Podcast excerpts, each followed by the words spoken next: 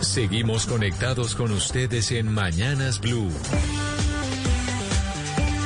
Oscar Montes, Ana Cristina Restrepo, Hugo Mario Palomar, Diana Mejía, Sebastián Nora, Mariana Palau, Gonzalo Lázari, Valeria Santos y Camila Zuluaga con el tema del mediodía.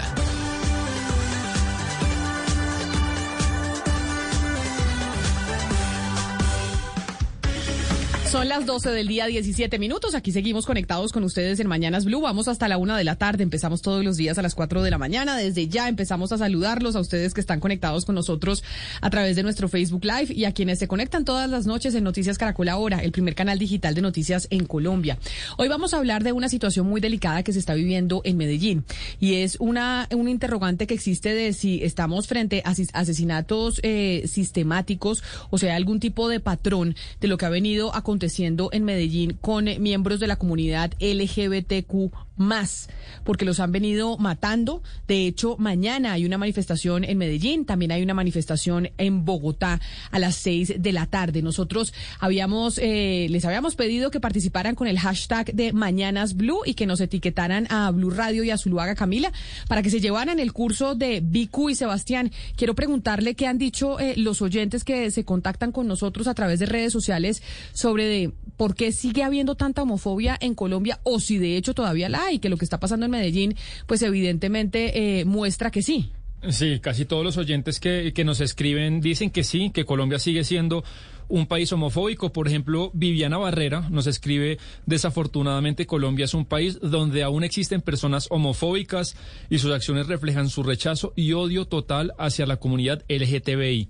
También Cristian Ovache nos dice así, Ovache, eh, Colombia se encuentra aún muy marcada por la religión, lo cual causa que aún exista un sesgo muy grande frente a este tipo de comunidades, indicando que desde las escuelas y la enseñanza se debe hacer énfasis en la diversidad sexual. Pero entonces, entonces, Oscar, para nuestros oyentes que quieren llevarse el curso de BQ, esta alianza entre la Universidad de los Andes y el canal de Caracol, denos una hora para ver quién se lleva este, este curso del día de hoy. 11 y 23. 11 y 23, Camila. 11 de la mañana, 23 minutos. Sebastián, antes de saludar a nuestros invitados del día de hoy que nos van a hablar de la situación de Medellín y de la comunidad LGBTQ, que, ¿quién se lleva el, el curso de BQ a esta hora? Sí, se lo gana Heber, que escribió dos minutos antes de la, de la hora que nos marca Oscar. Heber, felicidades. Eh, es un trino que ya había leído, pero bueno, como es el ganador, lo vuelvo a leer. Heber, nos dice, Camila, con respecto al tema de hoy, claro que Colombia sigue siendo un país homofóbico. Aparte de lo que está pasando en Medellín, hay infinidad de cosas donde se vulneran los derechos de esta comunidad y que lamentablemente no son visibles. Pues Heber ya se va a comunicar con usted, Sebastián Nora, para llevarse el curso de BQ. Sobre lo de Medellín, el alcalde Daniel Quintero, el alcalde de la ciudad, anunció el lunes, de hecho, una serie de medidas tras los asesinatos que se han venido reportando en la ciudad contra esta comunidad. De hecho, dijo el alcalde esto al término de un consejo de seguridad en la capital antioqueña para todos los casos, no solo estos, sino para todos los casos de homicidios de población LGTBI, pasamos de 40 millones de pesos de recompensa a 80 millones de pesos de recompensa. Este es el mismo monto que tenemos por feminicidios en la ciudad de Medellín. Tercero, se realizará un trabajo de inspección y vigilancia sobre residencias, moteles que estén o en los que se estén presentando estos casos, pero en general en todos, de modo que podamos proteger a nuestra población LGTBI. Y finalmente, se realizará un trabajo con la, con la aplicación Grinder que está vinculada a muchos de los casos de homicidios que se han presentado en la ciudad de Medellín. Con ellos vamos a trabajar de modo que tengamos la información cuando se presenten o hurtos o asesinatos con la población LGTBI. Esta aplicación de la que hablábamos ayer, Grindr, que utiliza principalmente la comunidad homosexual para tener encuentros como los que uno tiene a través de Tinder o de Bumble para conocerse con personas eh, del mismo sexo y ahí es donde se han venido presentando a través de estas plataformas, es como han venido contactando a los miembros de esta comunidad para terminar asesinándolos. Quiero saludar a Catrim de la OS, ella es coordinadora del área de litigio estratégico de la ONG Caribe Afirmativo. Doctora de la OS, bienvenida, gracias por acompañarnos hoy aquí en Mañanas Blue. Buenas tardes, gracias por la por la invitación y bueno, aquí estamos para conversar sobre la situación grave que está sucediendo en Medellín. Estamos frente a unos asesinatos en serie, frente a, frente a unos asesinatos sistemáticos. ¿Qué es lo que han podido averiguar ustedes desde la ONG? Bueno, desde nuestra organización, específicamente desde el Observatorio de Derechos Humanos, hemos evidenciado que hay un patrón sistemático de homicidios que están ocurriendo en la ciudad de Medellín desde el 11 de enero hasta el 31 de marzo. De hecho, nuestros registros del observatorio nos dicen que ha habido durante estas fechas seis casos de homicidio y un caso de tentativa de homicidio. Pero este, cuando ustedes dicen que han observado que hay un patrón de estos asesinatos desde el 11 de enero hasta el 31 de marzo, ¿cuáles son las hipótesis que hacen alrededor de ese patrón que han venido observando frente a los asesinatos a la comunidad LGBT?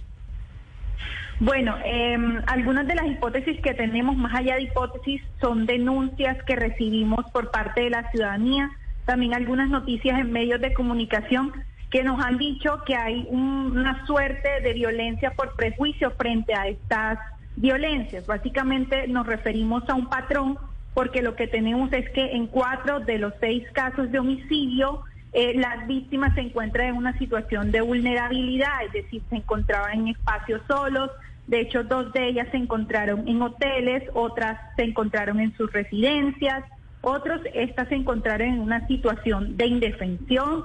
De hecho, eh, estas víctimas, cuatro de ellas se encontraron amarradas dentro de estos establecimientos y tres también hemos encontrado un patrón frente a estas violencias y es que una forma constante de asesinar a esas víctimas fue mediante asfixia mecánica, utilizando o empleando cinturones, cables de extensión, eh, surcos. Em, creo que es complejo, como me preguntas, hablar de asesino serial o de asesinatos en series, pero sí hay un patrón sistemático de violencias por prejuicio en estos casos.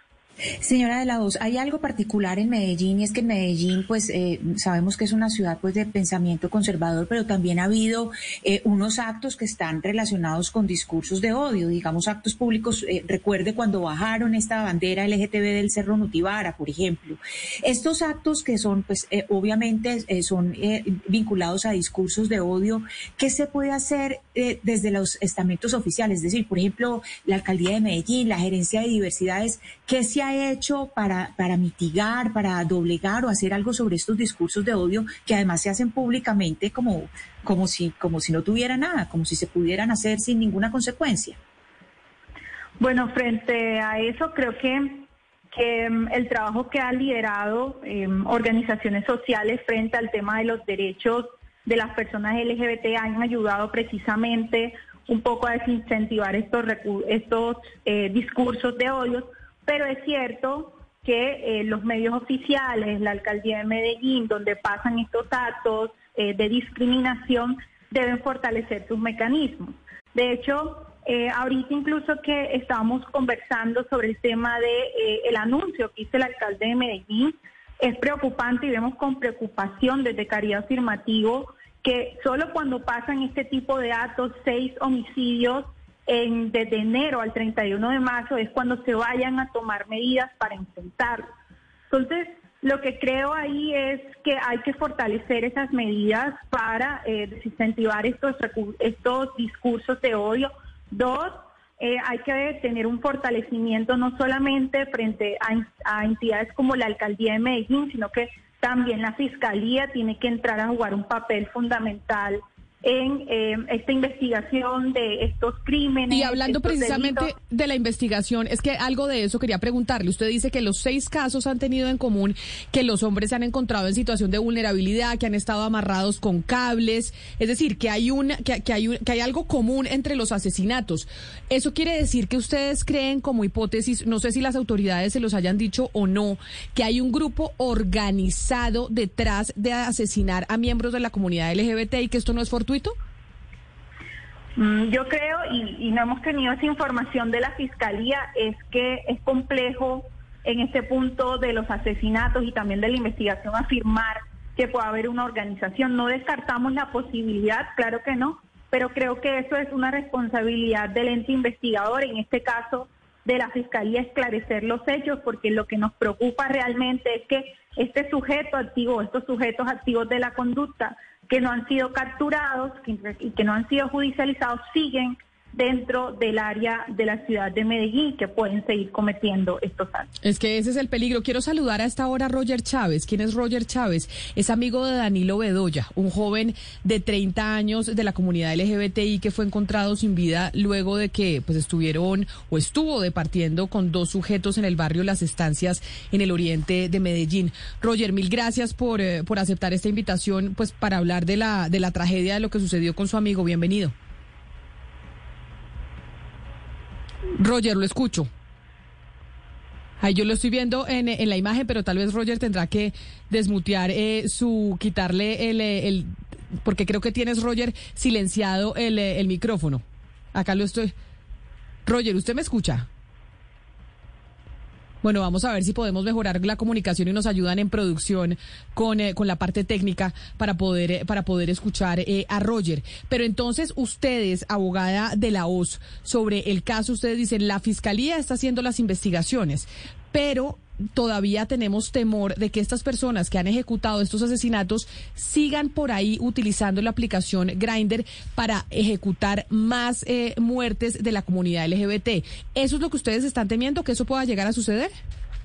Bueno, respecto al tema de Grindr, eh, no tenemos información de que estas víctimas, de hecho, lo que las personas que han afirmado que estas víctimas se encontraron para encuentros sexuales a través de esta aplicación fue la alcaldía de Medellín.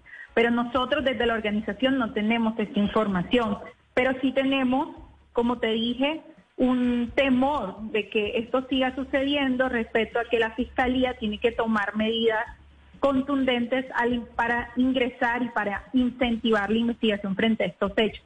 De hecho, lo que tenemos y lo que hemos tenido oportunidad de conocer es que se nombró un fiscal especializado para investigar estos casos, pero no tenemos más información.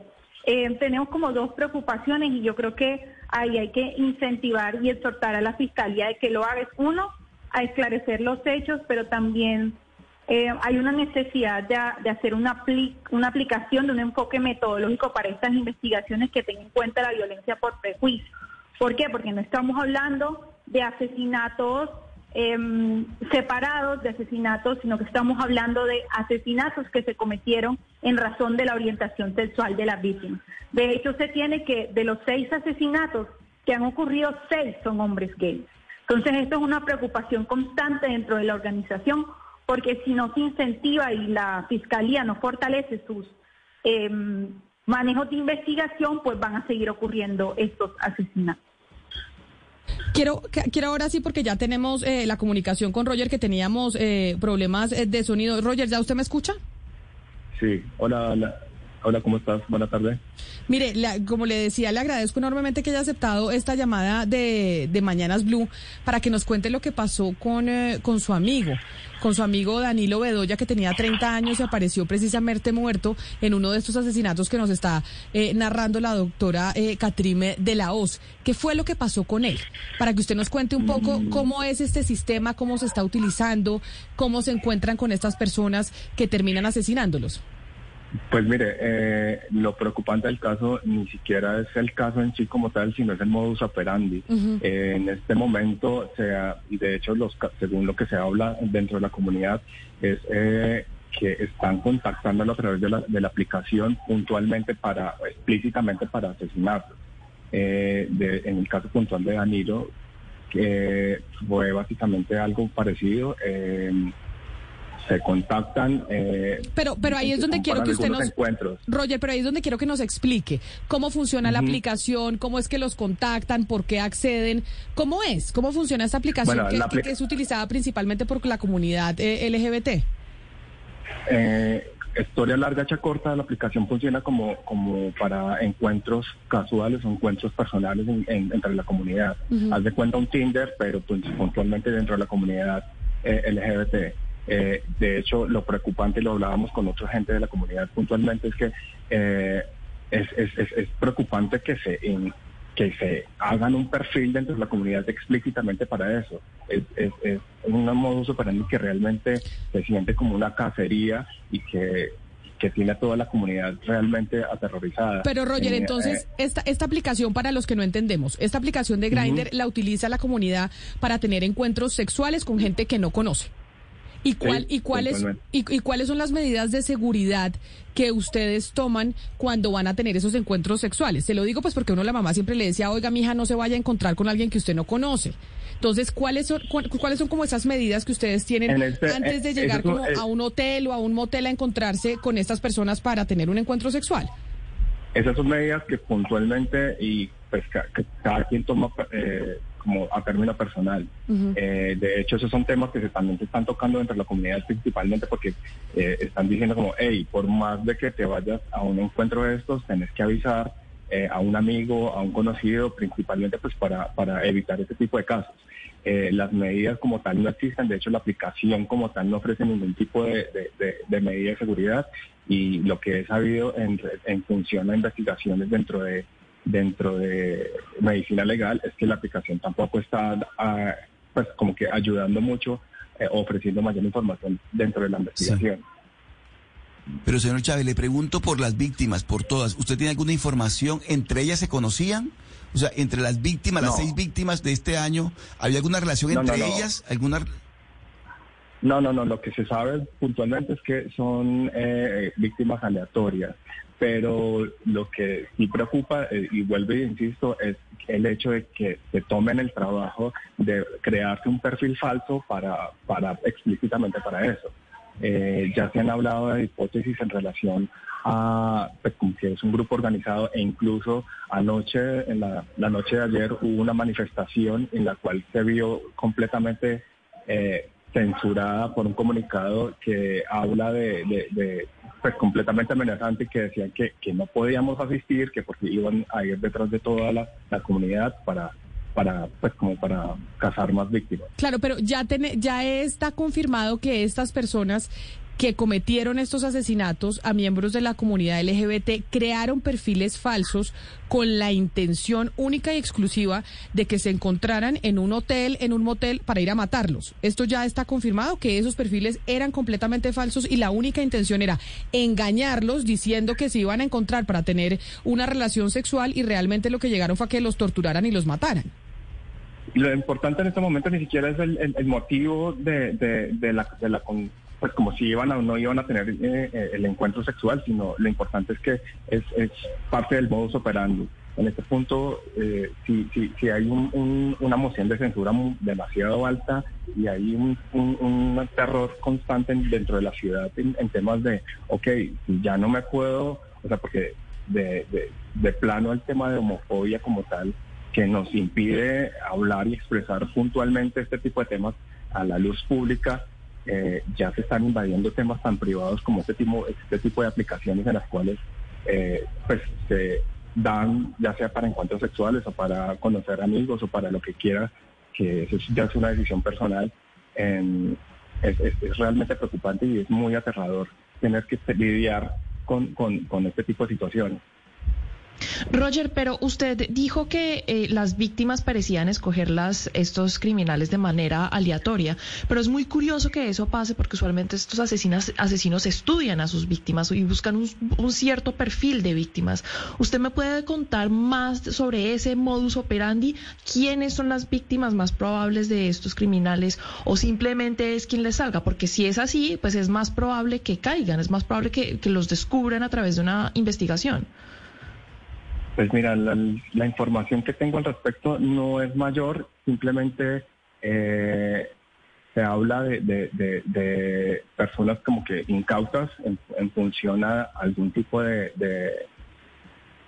búsqueda dentro de la aplicación. Puntualmente, eh, y vuelvo, insisto, el uso que le da la aplicación, es, eh, cada quien es completamente personal y nadie va por una búsqueda puntual de quiero esto o quiero una persona así o hoy quiero, no sé, tener relaciones sexuales como tal.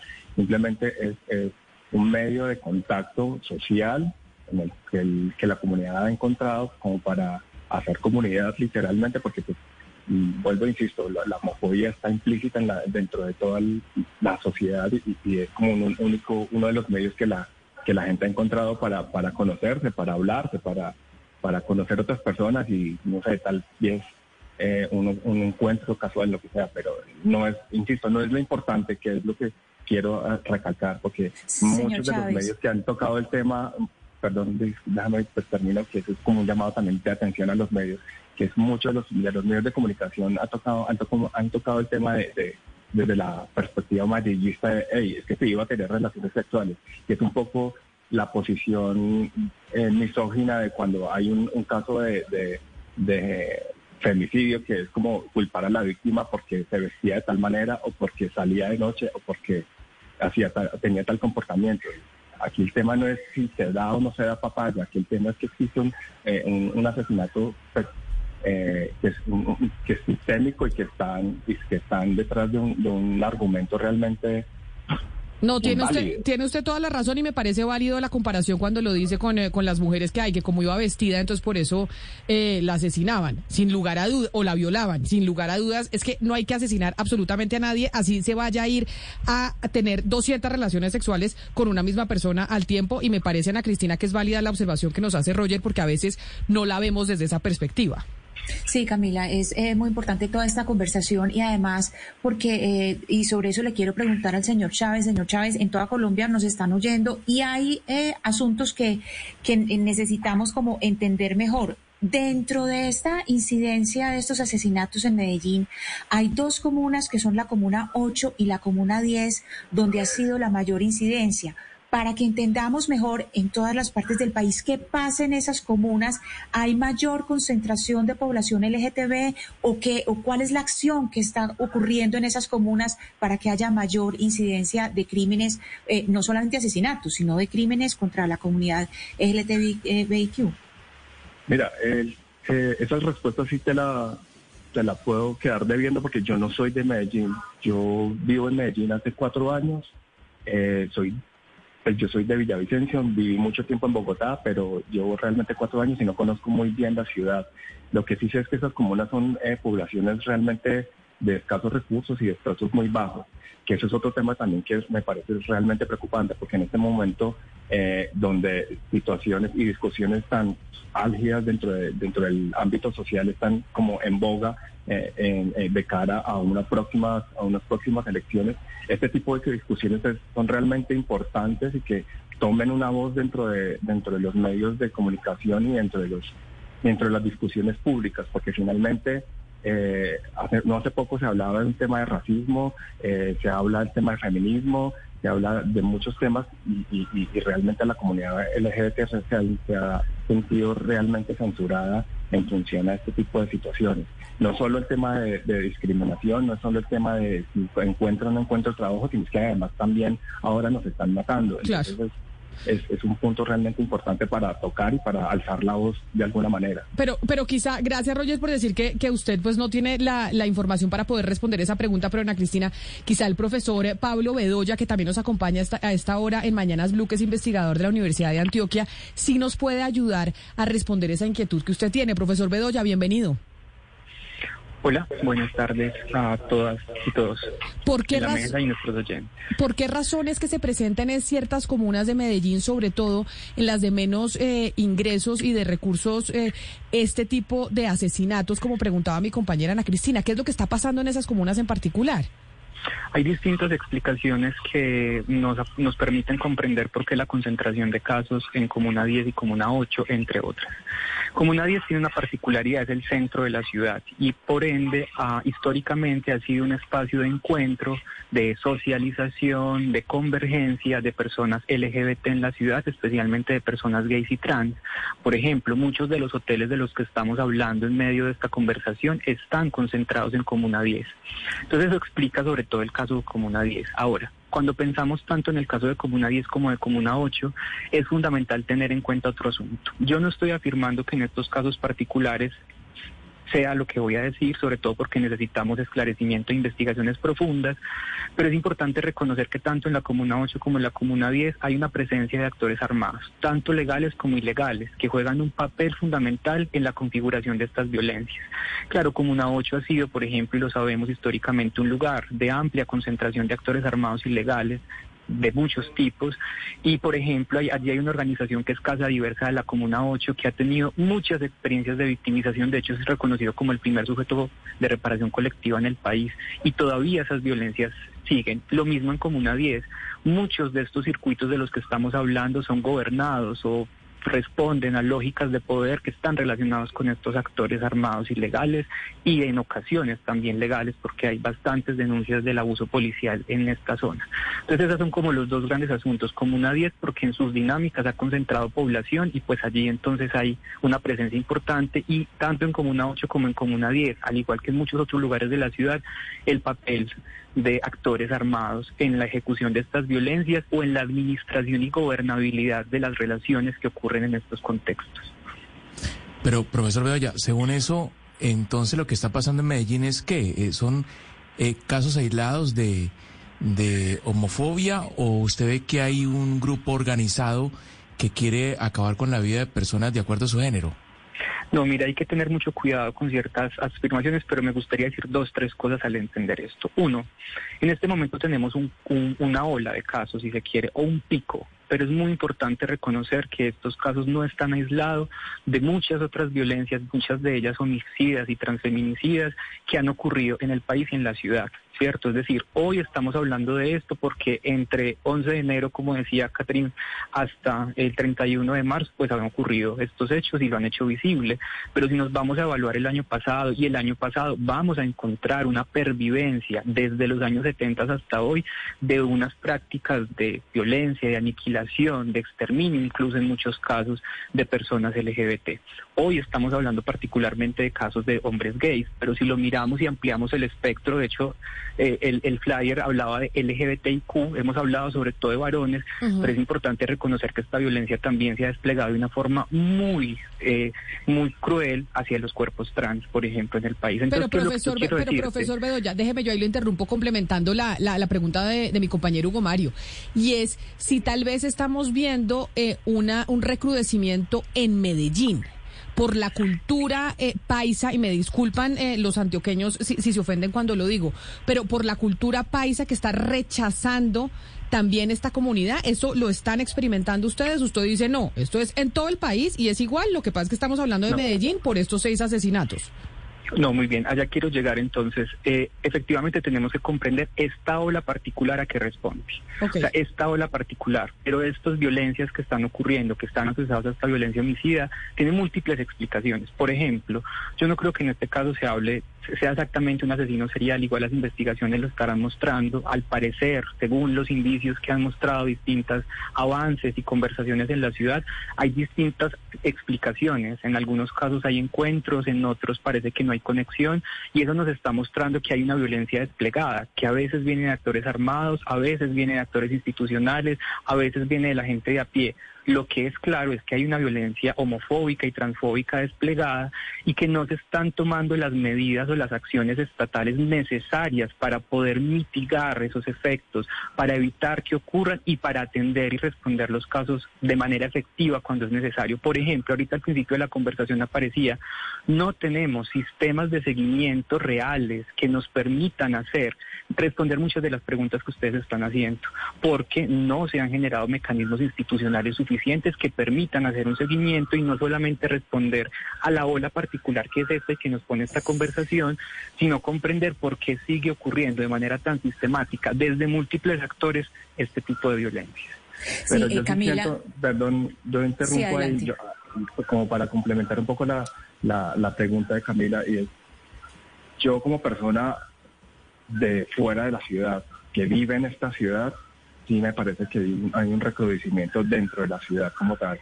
Me parece que hay la, el, como el auge de la ideología de extrema derecha, me parece que está, está como que invadiendo este tipo de pensamientos y generando pues olas de violencia que realmente me parecen realmente graves, porque es que finalmente una cosa es decir, ok, no te tolero, pero otra cosa es decir como, no, es que pilas porque es que voy a, me voy a las armas y me voy a, me voy a por ti a asesinarte. Claro. El tema de, tomar la, la, la, la, no sé, el tema de la seguridad como, como lo decía el comunicado amenazante, es que vamos por ustedes porque ustedes son una amenaza y es que yo me estoy tomando la justicia por, por mis manos, es un tema que habla realmente de un recrudecimiento de, de la extrema derecha que está realmente implícita en, la ciudad. Y qué bueno que usted realmente preocupante. Qué bueno que usted dice eso, Roger, porque precisamente para llevar mi pregunta y tal vez Catrim nos puede ayudar más desde la ONG, porque han venido haciendo esta, esta, este seguimiento e investigaciones al respecto. Digamos como que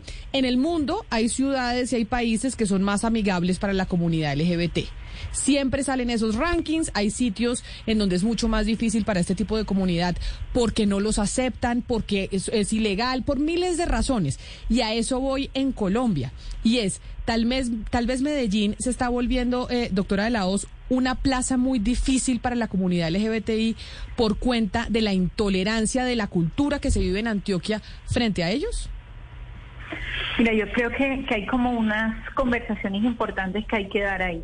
Uno es que esta violencia no solamente se ha dado en Medellín, de hecho el año pasado en nuestro Observatorio de Derechos Humanos reportamos 38 muertes violentas de personas LGBT en todo el país. Segundo, creo que sí, hay que prestarle atención y un poco preocupante es que ya han sucedido seis casos de homicidio y un caso de tentativa en la ciudad de Medellín y es la organización desde la sociedad civil quien está dando ese parte de Em, de emergencia de frente a estos asesinatos que están ocurriendo. Yo creo que hay como varias cosas importantes. Uno, es necesario eh, motivar a que las entidades, la alcaldía, todo el tema de la institucionalidad se pongan la camiseta y empiecen a generar espacios seguros para las personas LGBT. Dos, eh, se ha ignorado por mucho tiempo lo que pasa en la Comuna 8 y la Comuna 10. Creo que son espacios donde se han desarrollado diversas violencias contra las personas LGBT.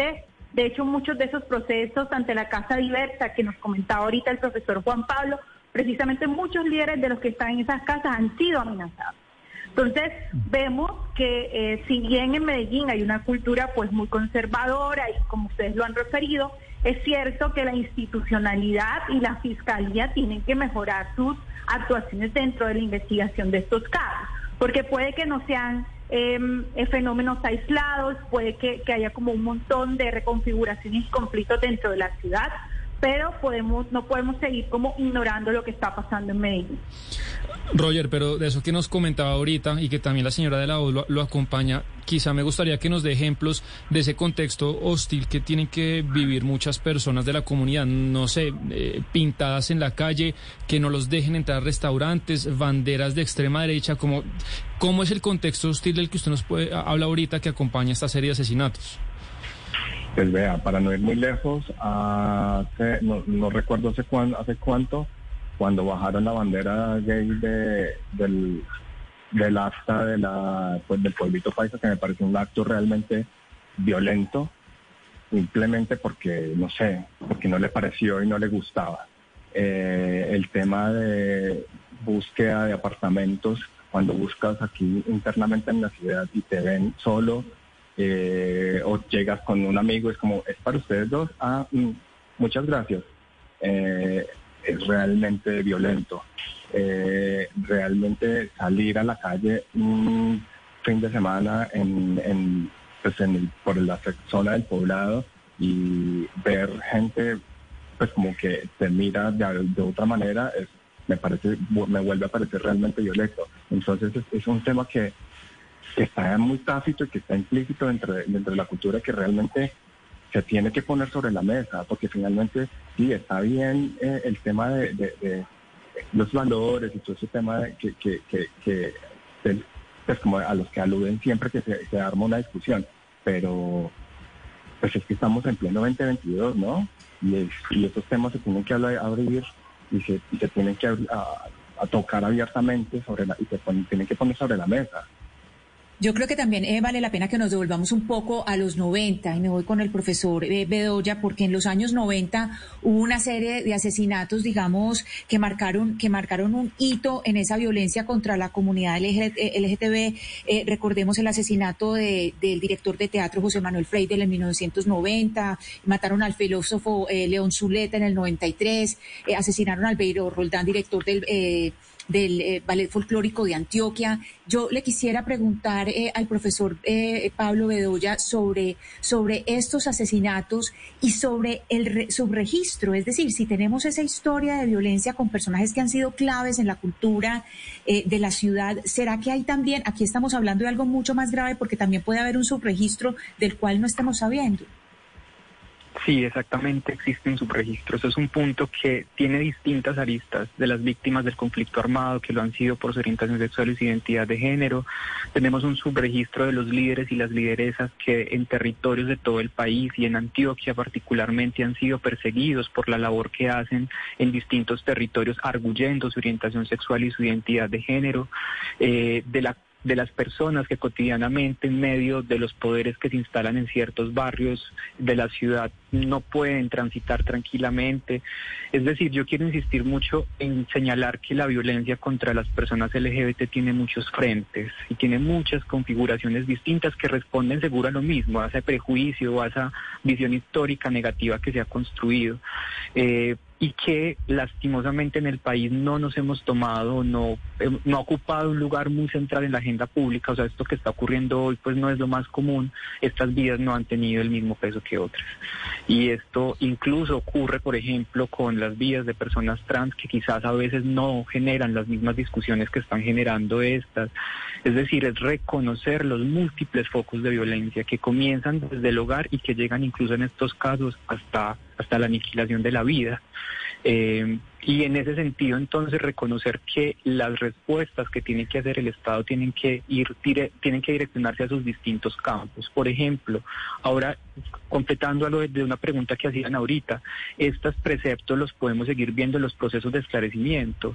Muchos funcionarios y funcionarias cuando se topan con estos casos, cómo los leen, cómo muchas veces son archivados como crímenes pasionales, cómo muchas veces son finalmente archivados como asuntos del narcotráfico y no no tenemos realmente una profundización que nos permita entender esas violencias desde esos años que está señalando hasta hoy, donde siguen habiendo patrones de exterminio hacia las poblaciones. Y precisamente por eso a mí me gustaría preguntarle a usted, eh, doctora Catrín de la Hoz, ya que nos cuenta el profesor Bedoya sobre esa falta de profundización, si usted cree que si estas víctimas no fueran gays, no pertenecieran a la comunidad LGTBIQ, ¿serían investigados estos crímenes antes o más prontamente? Yo creo que ahí la respuesta es que ha habido una estigmatización estructural por parte de la institucionalidad frente a la investigación de los crímenes y los asesinatos, las diversas violencias que se han cometido contra las personas LGBT. De hecho, dentro de nuestra organización tenemos múltiples casos donde ha, habido impunidad frente a estas investigaciones y muchos de ellos siempre son asociados, como dice el, profesor Juan Pablo, a temas relacionados con eh, homicidios pasionales. Entonces yo creo que la respuesta no es simplemente que está pasando ahora frente a estos casos, sino que una respuesta del Estado ha sido insuficiente para atender las violencias particulares y por prejuicio que sufren las personas LGBT. Es que hay algo que hay que poner sobre la mesa y es que esas victimizaciones que hay en contra de las personas LGBT son en razón de su orientación, identidad y expresión de género diversa. Y eso es lo preocupante realmente cómo dentro de nuestros organismos eh, que tienen pues la responsabilidad de hacer investigaciones frente a la materia han desestimado por mucho tiempo el tema de las violencias diferenciadas que sufren las personas LGBT. Entonces, como para darte una respuesta efectiva, sí ha habido una falta y una insuficiencia frente a la investigación de casos de homicidios, amenazas, tentativas frente a personas LGBT. Abogada, pero uno nos explica cómo eh, y eso lo, lo, retrataban ustedes ahorita muy bien, estamos en el 2022 y creo que todos los años y todos los meses el país enfrenta cifras escandalosas, por ejemplo, de asesinatos de personas trans y no haya en la Fiscalía un departamento o una sección específica para esclarecer esta clase de delitos eh, y o unos protocolos por lo menos específicos para poder eh, pues enfrentar esta clase de violencias. ¿Usted por qué cree que la Fiscalía sigue fallando? ¿Es un tema de negligencia o es un tema de voluntad de no querer eh, abrir los ojos y mirar y poder hablar de estas clases de violencias de frente? Yo creo que es un tema complejo. Bueno, la Fiscalía eh, es una institución pues que ha tenido varios problemas a lo largo de los años, pero sin duda hay que empezar a entender que simplemente nombrar un fiscal especializado cuando suceden este tipo de actos que se denuncian por la sociedad civil, que son visibilizados por organizaciones que trabajan dentro del país, es que la respuesta de la Fiscalía debe ser uno, no deben haber espacios de revictimización contra las víctimas, que esto sucede en muchos de los casos, que se les revictimiza, se criminaliza. En este caso, por ejemplo, no hay que criminalizar ni revictimizar a las víctimas por tener encuentros sexuales afectivos dentro de eh, su ámbito de, libertad personal, sino que hay que ponerse la camiseta por parte de la Fiscalía a que investigue estos casos, porque lo que tenemos y eh, la residencia de que tengamos 38 muertes violentas contra personas LGBT y que no hayan sido investigadas a profundidad por la Fiscalía no es un hecho aislado, es que hay un problema de la institucionalidad para enfrentar estos tipos de violencia. Pues muy delicado, muy delicado lo que estamos viendo que, que, pasó en Medellín o que está pasando en Medellín desde el 11 de enero, pero como nos dicen todos nuestros invitados, esto es no solo en Medellín, estamos poniendo el foco en la capital antioqueña por, por lo que ha venido sucediendo en estos últimos meses, pero violencia contra la comunidad LGBT hay alrededor de todo el país. Doctora Katrin de Laos, coordinadora del área de litigio estratégico de la ONG Caribe Afirmativo, mil gracias por haber estado con nosotros hoy aquí en Mañanas Blue y ponernos un poco en factor de realidad de lo que está viviendo esta comunidad. Muchas gracias a ustedes por la invitación y estamos atentos a seguir y atentas a seguir esta noticia y ver cómo podemos incentivar estas investigaciones, tanto la Fiscalía como que también la eh, Alcaldía de Medellín asuma diversos mecanismos para proteger a las personas LGBT. Claro, y que sepamos qué fue lo que pasó, qué es lo que ha venido estando pasando con estos seis asesinatos. Roger Chávez, mil gracias por, por atendernos, por abrirnos eh, pues eh, su casa, todo, para conocer lo que está viviendo la comunidad. Y usted como una persona que es de afuera de Medellín, que tuvo este, e, esta experiencia de, de su amigo Danilo, que pues en paz descanse, gracias por haber estado aquí también en Mañanas Blue. Bueno, muchísimas gracias. Y profesor Pablo Bedoya, profesor de la, de la Universidad de Antioquia, gracias por haber estado aquí con nosotros. Muchas gracias por el espacio. Muy delicado, Ana Cristina, muy, muy delicado, Ana Cristina, lo que está pasando en Medellín. Ya sabemos que no solo en Medellín, es en todo el país, pero pues sí hay una consternación frente a seis asesinatos similares utilizando una misma aplicación y que pueda ser un grupo que quiere exterminar esta comunidad. Sí, así es, Camila. Y yo quisiera que cerráramos este programa mencionando los seis nombres de las personas porque son seres humanos de los que estamos hablando y familias que tienen un duelo. Se trata de Osvaldo Botero, Juan David López, Gustavo Arango Jaramillo, Samir Javier González, Juan Daniel Bedoya y Hernán Vacías. Esas son las personas que fueron asesinadas. Así llegamos nosotros eh, al final de Mañanas Blue cuando Colombia está al aire. Que en paz descansen todas estas personas que usted eh, menciona. Y si es cierto, hay que nombrar sus nombres porque lo que no se nombra no existe. Quédense conectados con toda programación de Blue Radio.